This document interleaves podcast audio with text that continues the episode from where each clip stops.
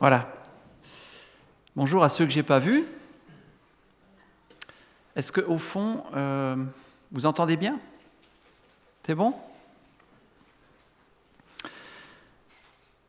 Alors il y a quelques semaines, je vous ai parlé de quelqu'un qui était dans le désespoir, qui voulait juste encore ramasser deux petits morceaux de bois, faire cuire un peu de, de farine, d'huile, puis mourir avec son fils. hein. Et à ce moment-là arrive, on va dire une star, Élie, Élie, le prophète, hein, le prophète qui venait d'annoncer euh, qu'il n'y aurait plus de pluie à cause de, du péché du roi Akab, hein, qui, qui était vraiment euh, horrible, qui ne suivait pas du tout Dieu, qui avait instauré plein de, d'idoles. Et donc, euh, il ne pleuvait plus depuis longtemps. Et donc, Élie arrive chez cette veuve. Et là, il lui dit que la farine dans le pot et l'huile dans le vase ne s'arrêteront pas pendant tout le temps de la famine, jusqu'à ce que la pluie revienne. Et donc ce miracle a eu lieu et elle est sortie du désespoir. Mais il y a une suite. Une suite qui n'est pas, pas, pas toujours marrante. Hein c'est comme quand on se tourne vers Dieu, c'est génial, euh, on, est, très content, et puis tout d'un coup, il nous arrive des choses euh, vraiment difficiles dans la vie, et on se demande, mais pourquoi? Qu'est-ce qui se passe? Pourquoi Dieu fait ces choses? Donc je vous invite à lire ce texte qui se trouve dans 1 roi, au chapitre 17, et on va lire donc euh, la suite de cette histoire à partir du verset 17 jusqu'au verset 24. Donc après ces événements, hein, c'est lorsque la, farine et l'huile sont toujours présents miraculeusement. Après ces événements, le fils de cette maîtresse de maison tomba malade. Sa maladie fut si violente qu'il cessa de respirer. La femme dit alors à Élie, Que me veux-tu, homme de Dieu? Es-tu venu chez moi pour rappeler le souvenir de ma faute et pour faire mourir mon fils? Il lui répondit, Donne-moi ton fils. Et il le prit des bras de la femme, le monta dans la chambre à l'étage où il logeait et le coucha sur son lit. Puis, il fit appel à l'Éternel et dit, Éternel mon Dieu, est-ce que tu vas faire du mal au point de faire mourir son fils, même à cette veuve qui m'a accueilli chez elle?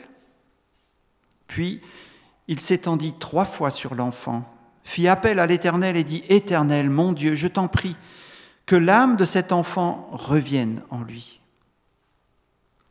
L'Éternel écouta Élie. L'âme de l'enfant revint en lui et il retrouva la vie. Élie prit l'enfant, le descendit de la chambre jusque dans la maison et le donna à sa mère en lui disant, Vois, ton fils est vivant. La femme dit alors à Élie, Je reconnais maintenant que tu es un homme de Dieu et que la parole de l'Éternel dans ta bouche est vraie.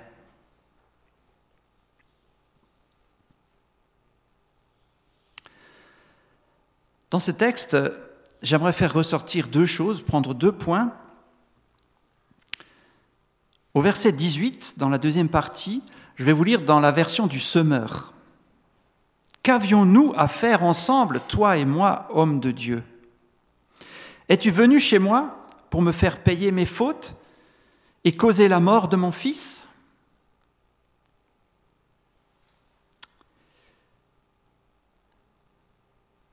Quand Dieu avait donné l'huile, la farine, c'était un, un, Dieu merveilleux.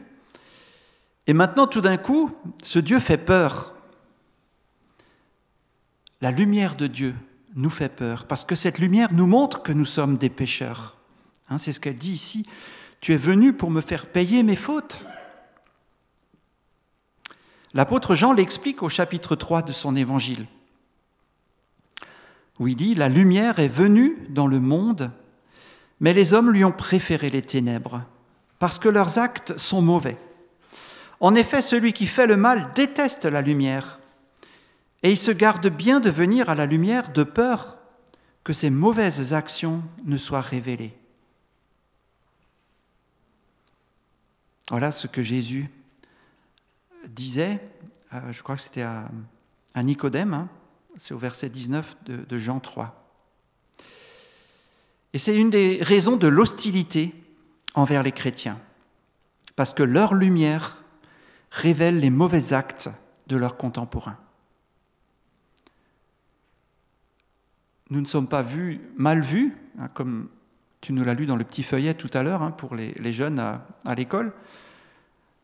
Nous ne sommes pas mal vus parce qu'on dénonce les camarades, mais simplement parce qu'on ne fait pas comme eux, ils se rendent compte de ce qu'ils sont. Et là, ils se rendent compte que ce qu'ils font n'est pas bien. Et ça, ils n'ont pas envie de l'entendre, pas envie de le savoir.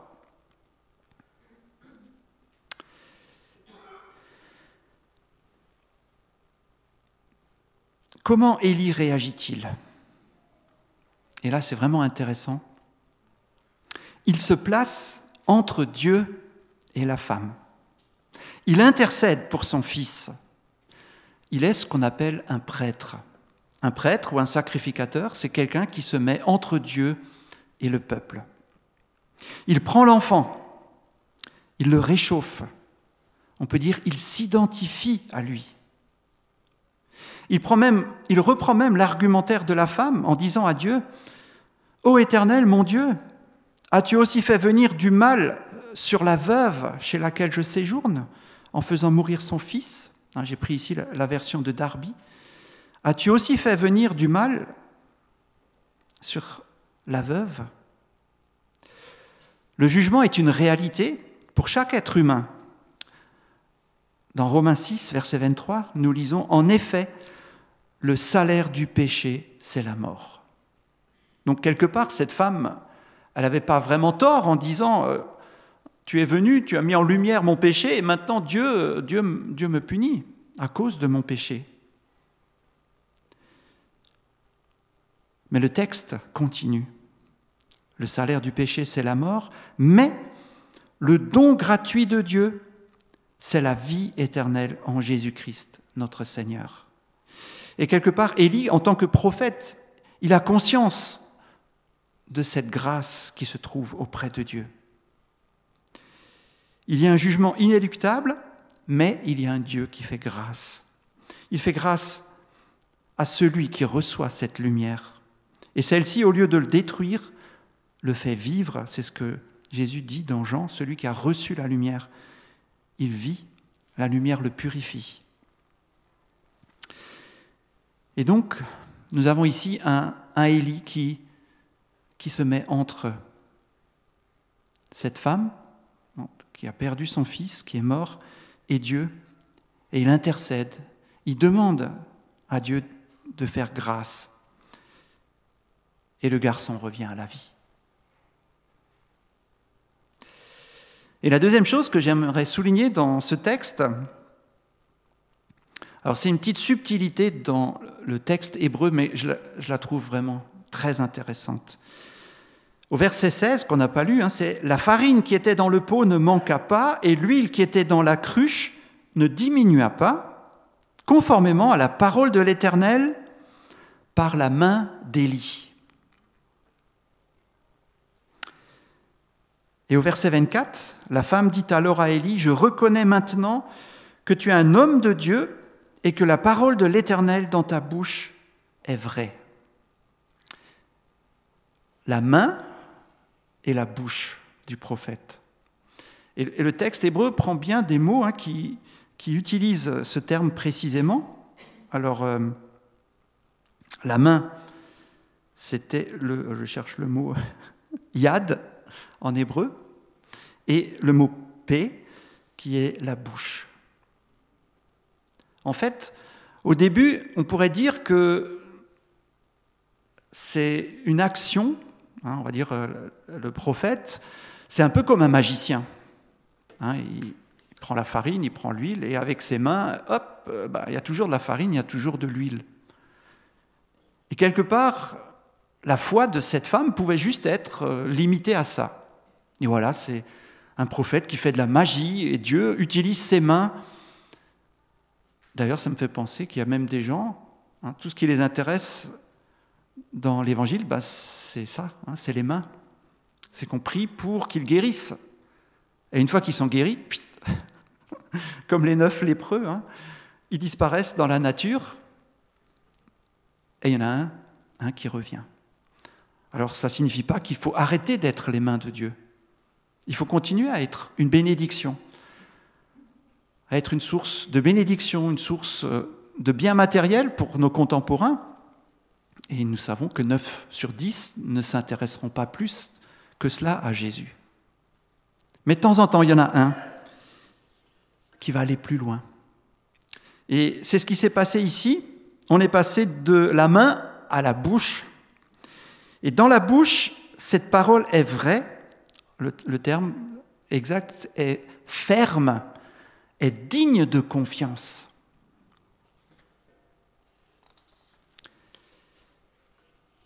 Cette histoire se répète dans la Bible avec le prophète Élisée. Élisée, le successeur d'Élie, euh, est hébergé chez une femme dans un village de Sunem. Et cette femme, qui n'a pas d'enfant, son mari est âgé, eh bien, le prophète lui dit, tu auras un enfant. Et effectivement, elle va avoir euh, un fils un an plus tard. Mais un jour de grande chaleur, cet enfant tombe malade et meurt. Et là encore, hein, le prophète va se mettre entre cette femme et son malheur et Dieu, et il va intercéder. Et Dieu va ramener à la vie cet enfant. Alors nous, on chante euh, dans un cantique, Tu donnes et tu reprends. Hein, oui, tu nous donnes des enfants, mais il n'est pas question que tu les reprennes. Hein. Si, après, quand nous, on sera partis. Mais malheureusement, parfois, il y a des enfants qui partent avant les parents. Et c'est pas facile du tout. Hein, je crois que c'est pas facile de, chanter tu donnes et tu reprends. Et mon cœur choisit de dire voilà, euh, ok Seigneur. En tout cas, cette femme est passée de la main à la bouche Hein, d'une expérience pratique des bénédictions de Dieu à une connaissance réelle de la parole de Dieu, de pouvoir faire confiance en Dieu lui-même. C'est les deux choses que je voulais souligner hein, dans ce texte, que Élie prend le rôle du prêtre, de l'intercesseur, pour détourner le jugement et faire bénéficier de la grâce de Dieu. Et aussi, par cette épreuve, la femme accède à la foi dans la parole de Dieu si on était à l'époque de Jésus, on entendrait hein, ce, petit, euh, ce, petit texte, Ta foi t'a sauvé. Hein, c'est ce que Jésus disait à ceux qui s'approchaient de lui. Ta foi t'a sauvé. Alors, est-ce qu'il y a des similitudes entre ce texte et des récits rapportés dans le Nouveau Testament? Alors là, je vous laisse réfléchir et me donner des réponses. Ah, moi, j'ai eu le temps de réfléchir à tête reposée. Hein. oui? La fille de Jairus, qui était ressuscitée aussi. Lazare, le jeune homme du village de Naïm, qui est aussi ressuscité. Est-ce qu'il y a d'autres textes un peu en résonance avec euh, cette histoire de Élie, qui a ramené à la vie ce, garçon? Pardon? Le centenier qui a intercédé pour la guérison de son serviteur. Dans les actes, oui. Un jeune qui en avait marre d'écouter les messages. Je regarde qui dort là.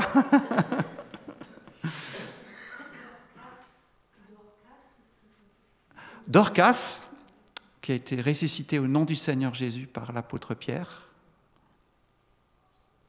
Oui, il y, a, plusieurs résurrections. Hein. Vous en avez oublié une. Lazare, oui, on l'a dit. Eh, Jésus, hein La résurrection de Jésus. Et puis, euh, je pensais aussi à, la parabole du grain de blé qui doit mourir en terre pour pouvoir avoir une vie, une vie différente. Alors je vais revenir sur trois des points que vous cités. La résurrection du fils de la veuve de Naïn. Lorsqu'il fut près de la porte de la ville, voici qu'on portait en terre un mort, fils unique de sa mère qui était veuve. Ah, vous sentez le, le, drame, hein, déjà veuve, c'est très difficile, mais perdre son fils unique alors qu'on est déjà veuve. Beaucoup d'habitants de la ville l'accompagnaient. En voyant la femme, le Seigneur fut, rempli, rempli de compassion pour elle, et lui dit, ne pleure pas. Il s'approcha et toucha le cercueil. Ceux qui le portaient s'arrêtèrent. Il dit, Jeune homme, je te le dis, lève-toi. Et le mort s'assit et se mit à parler. Jésus le rendit à sa mère. Oui, dans ce texte, on voit un Jésus rempli de compassion, qui est touché par nos situations. Quand Lazare est mort, il nous dit, il pleure. Et il se met entre Dieu et la famille en détresse, comme un prêtre même plus qu'un prêtre. Hein. Par sa parole, il ramène le jeune homme à la vie. Jésus, rempli de compassion. Dans la résurrection de la fille de Jairus, on, a ce texte qui dit Ta fille est morte, laisse le maître tranquille, c'est trop tard. Dès qu'il entendit cette parole, Jésus dit au chef de la synagogue N'aie pas peur, crois seulement. Nous avons ici aussi un appel à la foi, à faire confiance, confiance malgré les circonstances. Et puis la résurrection de Lazare. Alors en relisant ce texte, il y a quelque chose de vraiment fascinant, c'est que les deux sœurs, quand ils rencontrent Jésus, lui disent mot à mot la même chose. Seigneur, si tu avais été ici, mon frère ne serait pas mort.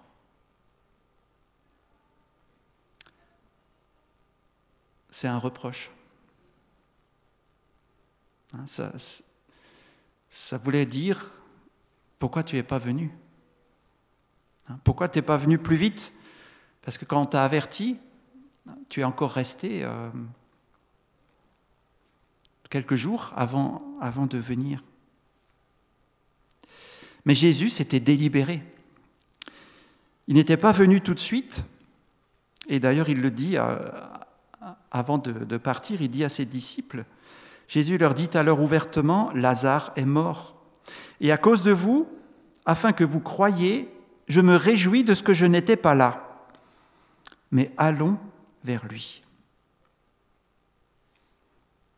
Euh, j'étais pas là parce que si j'étais là-bas, je l'aurais guéri et vous n'auriez pas vu que je suis la résurrection et la vie.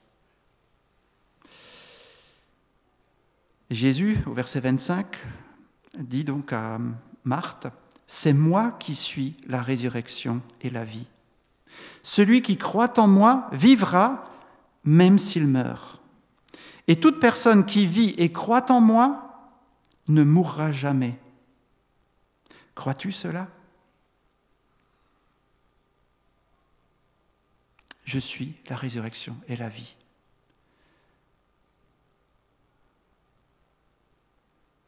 Ce sont des paroles merveilleuses. Aussi pour les parents qui ont perdu des enfants, de savoir que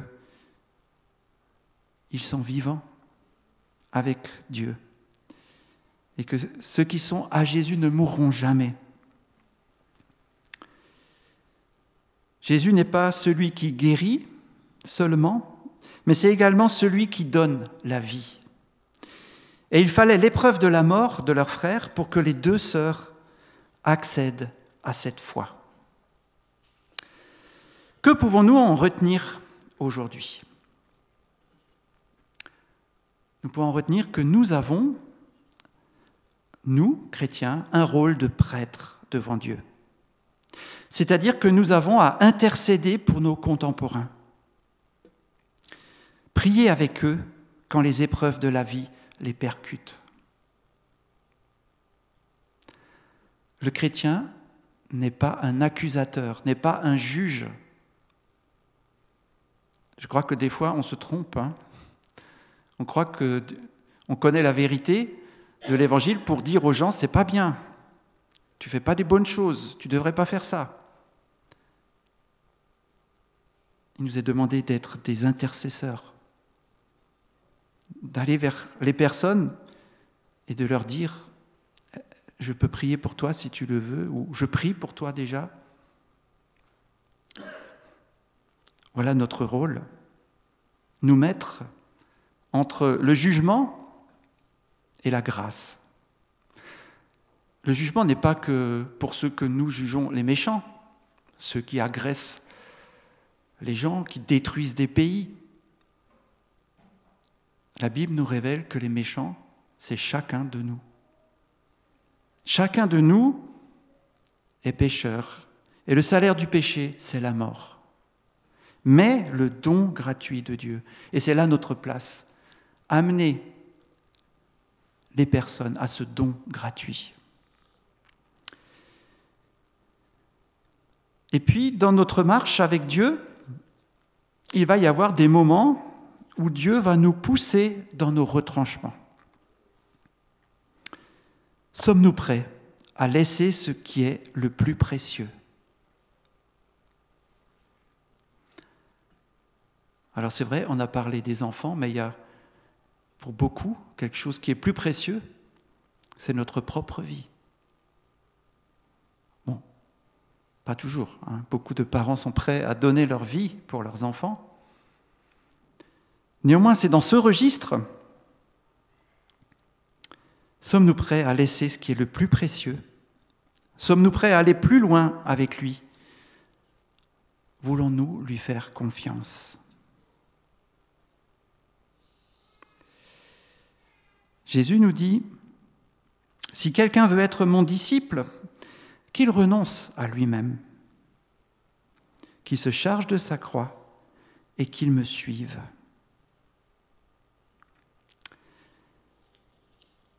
Alors, pour nous encourager, nous avons quand même ici deux révélations sur Jésus. Il est plein de compassion et il intercède pour nous. Et deuxième chose, il est la résurrection et la vie. Amen. Je vous invite à rendre grâce au Seigneur. Oui Seigneur, nous voulons te rendre grâce pour ton amour, pour ton sacrifice pour nous. Merci Seigneur, parce que tu fais de nous des intercesseurs, des sacrificateurs pour Dieu, ton Père. Et Seigneur, oui, nous voulons te demander, conduis-nous dans ce chemin, aide-nous à progresser, à être une source de bénédiction pour toute la terre. Au nom de Jésus. Amen.